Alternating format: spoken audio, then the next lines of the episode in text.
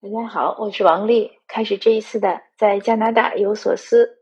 前两天上一集呢，说我是我说我咳嗽，呃，很多听友呢表示很关注，呃，我的家人也很着急。其实没什么事儿，这也是这两年疫情闹的，要不然这个咳嗽啊、嗓子疼啊，这个或者说感冒，这个不是很正常的一件事情吗？我已经好几年没有感冒了，这个一折腾，我还觉得说明我身体机能正常，比较健康的。嗯，今天也是去超市买东西。我们超市已经两年多没有过万圣节了。今天突然看他们又在那个中央的一个舞台上摆满了什么僵尸啊、什么鬼怪呀。虽然很丑，可是看着也很欣慰，有一种欣欣向荣的感觉，觉得万物复苏。那今天呢，想和您分享两个小的话题，一个是有。哎，这两天有两位读友都和我联系说，呃，拿到签证了，要过来了，都在谈海运的问题。一个问我书是怎么运，书呢，你就直接嗯装纸箱，纸箱呢，我当时是买的那种五层纸的纸箱，它那样比较厚，而且可能会稍微能防一点水。那把书打进装进去，呃，你你装的时候呢，你自己打一个清单。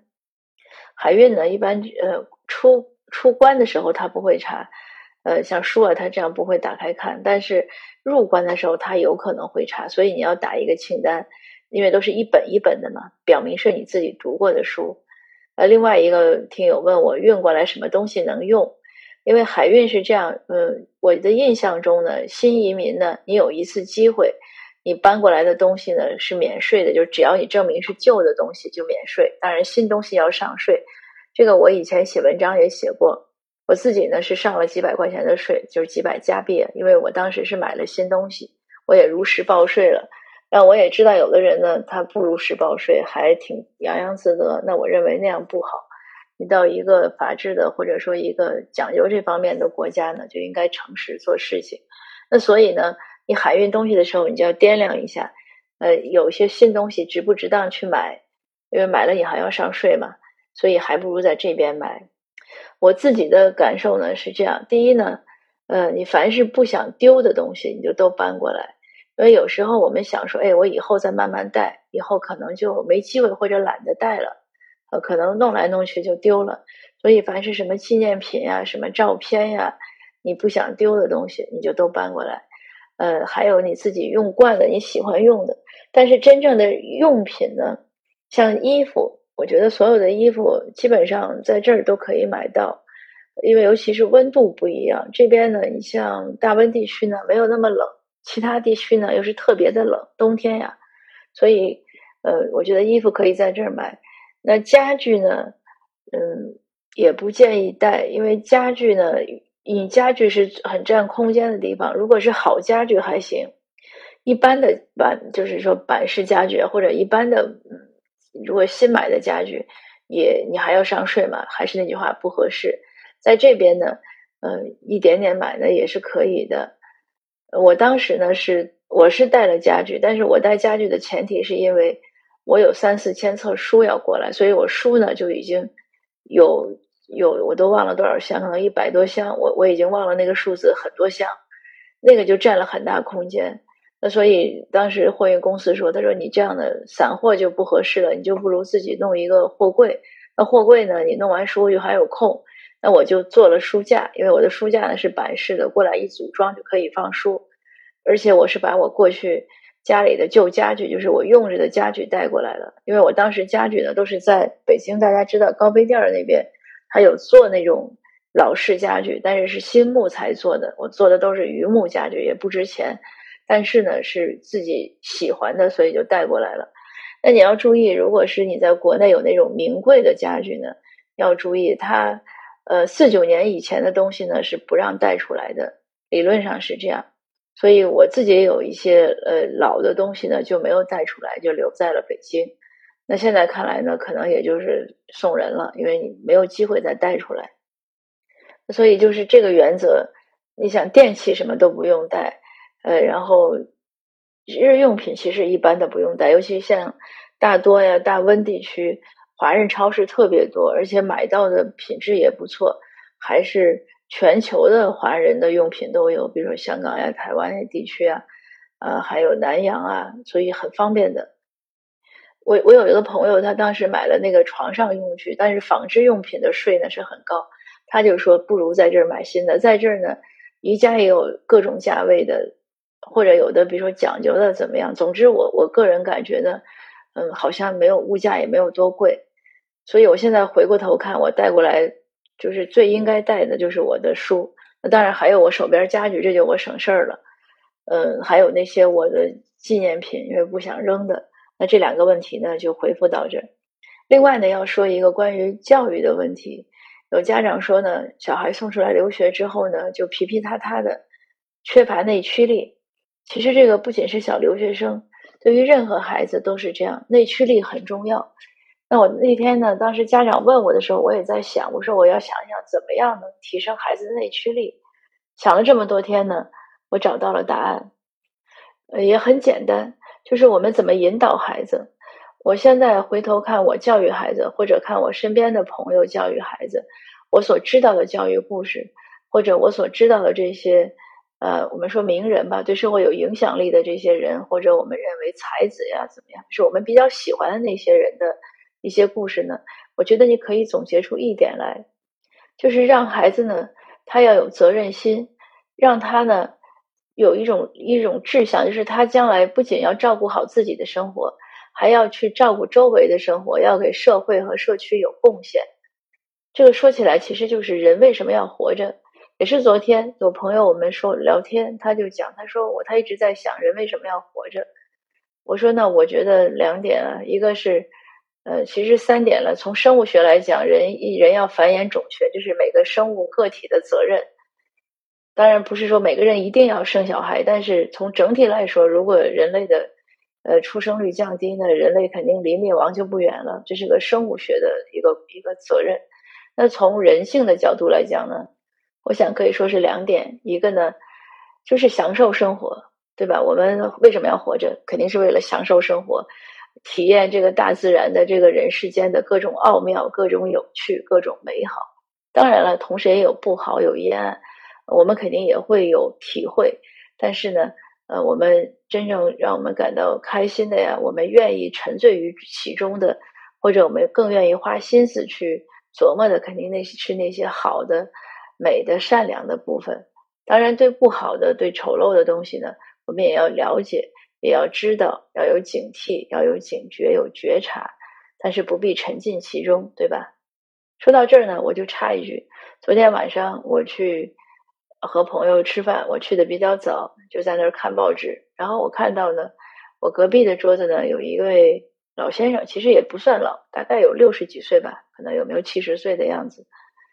这个他呢，我觉得他很自在，他一个人点了一大份螃蟹。倒不知道螃蟹怎么做的，但是是一大份螃蟹。他很认真的在那儿一个人吃螃蟹，要了一杯啤酒，然后旁边架一个 iPad，大概不知道看东西、看新闻还是看什么，看的很很投入，吃的也很很就是很认真的一点点吃。吃完了呢，他要来账单，因为这边的账单他放在那儿，他会让你看一下。如果你要放现金的，你就放进去，他再找你或者怎么样。那这个这个老先生呢，我看到他是把一张一百加币的钞票放进去，那个钱应该是超过他那个菜的钱很多，因为他肯定也包含小费嘛。他应该跟那个餐厅很熟了，因为他走了好好几分钟，可能有十来分钟，那一服务生才过来拿他的那个就是账单夹，那应该是很熟。如果不熟的话，服务生会拿了才让你走的。他拿了，服务生都就。就可能看了一下，或者都没有看，就直接收掉了。因为我想他很熟，肯定也知道这个这个男士是很大方的。所以昨天我发朋友圈，我就说这个这个叫什么？就是对自己大方，对别人不小气。我我觉得他是参透了人生，所以我就说享受享受人生，享受生活是我们一个很重要的生活目的。那另外呢，第二个呢，当然就是要贡献给这个社会和社区。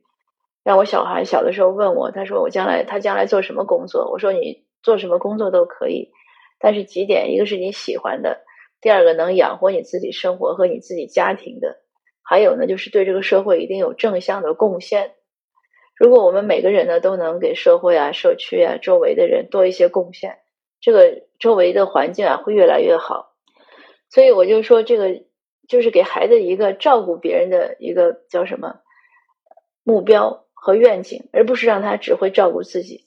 如果一个人只知道照顾自己，他可能会越来越自我，越来越自私，他就会越来越计较很多东西。他会觉得和别人去比较呀，去竞争呀。去争取自己的最大利益，这样整个人生都会不美好。就是这个才叫内卷。我觉得是，就是自己和自己卷卷到了一起，不舒展，他不 open，他不能接纳这个世世界，不能接纳他人，他所有的都是往往回收。我要，我要，我还要。那父母如果教育这样教育孩子呢？先用我先生的话讲，其实最倒霉的就是父母，因为孩子一定会和父母也去计较，会和周围的。呃，家人呀、亲戚啊、朋友啊，他都会计较。所以呢，那这样的孩子呢，当然也可能他这样的人会成为那种呃精致利己主义者，大概也会很成功，就所谓的成功吧，挣钱呀，或者有一定的名名望啊，也会这样。但是呢，我觉得不如另外一种更好，就是我们教给孩子，让他去照顾他人，照顾这个社会。当他能去照顾他人、照顾社会的时候呢，他一定。当然，首先不会是那种自己和自己卷的，而且他的路会很广，而且他一定会学习认真、学习努力、工作努力。就是当你让他只照顾自己的时候，他有可能会堕落啊、不学习啊、懈怠呀、疲懒呀，这都是大概率的事件。但是如果你告诉孩子说你要去照顾他人、照顾这个社会、照顾这个世界，他一定会很好。就是这样，他的内驱力是百分之百的会有。你想他一个人，如果他都能去照顾他人的时候，他肯定是可以先照顾好自己的，你也不会担心说他没有收入，他没有能力，他不愿意工作，呃，他啃老，他都不会的。所以这个是我想到的答案，就是怎么培养孩子的内驱力，给他一个愿景，给他一个远景，让他有更高远的思维，有更高远的想法。当然，有的家长可能会说：“哎，现在在灌输这个有点晚。”呃，我我想这样的想法呢，肯定是孩子从小的时候会讲，而且更重要的呢是家长的言传身教。当然，可能孩子如果已经留学出来了呢，嗯，有点鞭长莫及，再跟孩子空对空的用语言讲，可能孩子会有一些抵触啊或者反感。尤其是如果家里原来的教育不是这样，那可能就更有点拧巴。但我想呢，嗯。有了想法才会有行动。如果我们都认可这一点，家长也愿意去努力，那总是可以朝这个方向努力，前进一点是一点，总比不努力强。那如果孩子还小呢？那我真的是很建议我们家长多想一想，想深远一点，给孩子一个一个好的一个未来的话呢，就是先让他对未来未来有个好的期许，好的期许呢。就是要让他知道，这个世界呢是人人为我，我为人人。我们要多照顾他人，多为这个世界、为这个社会、为我们的社区或者为我们周围的这个小环境多贡献一点文明，贡献一点创造力，贡献一点友爱，贡献一点包容。总之是贡献一些美好的东西。每个人呢都加一点美好的东西，世界就会更好。那今天的分享呢就到这儿。呃，谢谢您的收听，呃，所以您听我今天声音呢已经好多了，嗯，不必担心，我想这一两天呢，我的声音大概就能恢复如常了。那我们下次见。